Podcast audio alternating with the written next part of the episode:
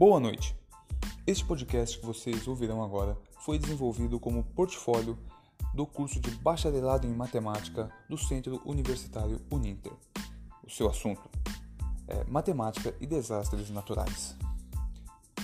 Para quem não sabe, desastres naturais é um assunto importantíssimo, porque basta nos lembrarmos que o planeta Terra já sofreu cinco extinções em massa, na qual mais de 70% de toda a vida existente no planeta foi extinta.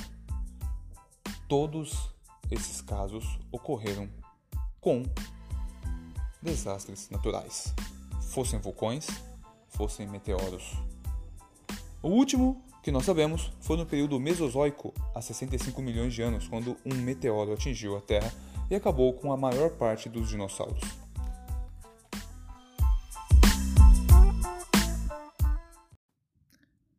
Na noite de 11 de janeiro de 2011, na região serrana do Rio de Janeiro, fortes chuvas ocasionaram deslizamento de terra que resultaram em mais de 900 mortos, mais de 300 pessoas desaparecidas e 35 mil pessoas desabrigadas.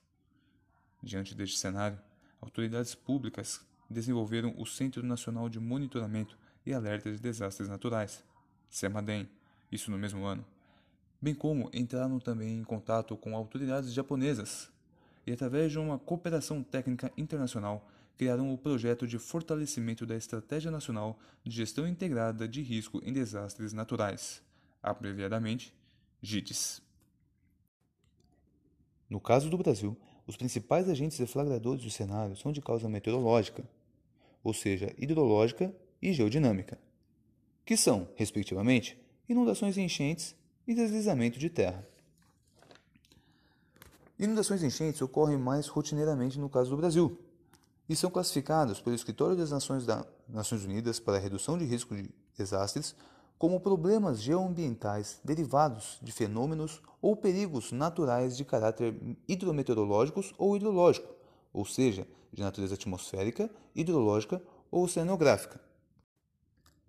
A magnitude e frequência desses eventos ocorrem em função da quantidade, intensidade e distribuição da precipitação atmosférica, taxa de infiltração de água no solo, do grau de saturação do solo e das características morfométricas e morfológicas da bacia de drenagem. Em condições naturais, as planícies e fundos de vales estreitos apresentam lento escoamento superficial das águas de chuva, e nas áreas urbanas, estes fenômenos têm sido intensificados por alterações antrópicas, ou seja, a ação humana, como impermeabilização do solo, retificação e assoreamento de recursos d'água. E é aí que entra a matemática. De 26 a 31 de julho de 2015, o Instituto Nacional de Matemática Pura e Aplicada, INPA, realizou o 30 Colóquio Brasileiro de Matemática. E lá chegaram à conclusão de três níveis de interseção. O primeiro é a compreensão do problema e percepção do risco, com criação de escalas e grandezas. O segundo, a modelagem e simulação de processos físicos, com física e ciência computacional.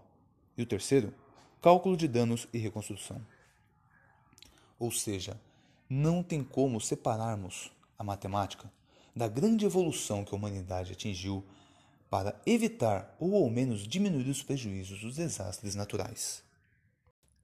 Por fim, vamos falar da pequenina Poá, cidade da região metropolitana de São Paulo e do Alto GT. Aqui também ocorrem desastres naturais no caso, inundações e enchentes. Porém, sempre de pequeno porte ou de média intensidade, as quais são superáveis pelo município com mobilização e administração especial.